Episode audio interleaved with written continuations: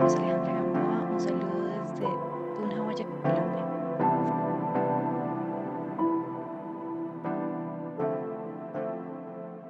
La palabra se volvió en verso y el verso creó el universo y mi mundo en reverso. Soy inverso y vago recogiendo versos.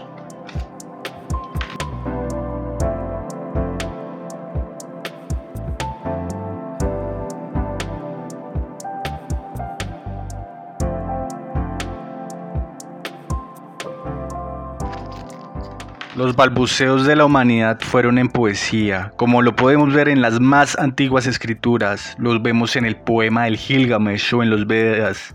Allí rebosa el canto, la rima e imágenes, misterios de los que se compone la poesía.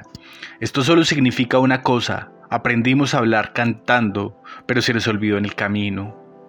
¿Podremos volver a sentir ese canto? Remando a contracorriente del río es que se llega a la fuente. En un recorrido por los Andes, paso por Boyacá y me encuentro estos calurosos versos cuyas palabras son abrazadas en la hoguera.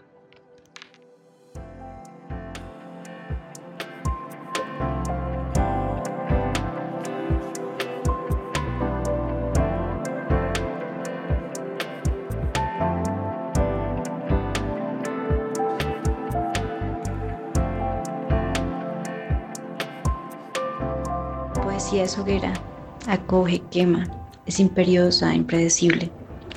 Es una pulsión, es parirse, construirse, inundarse, saciarse, degustarse, multiplicarse, aniquilarse. Es desbordarse y es vivir también sorprendido con las palabras. Es sentir que las palabras te hacen latir de una manera en que no te hace latir ninguna otra cosa.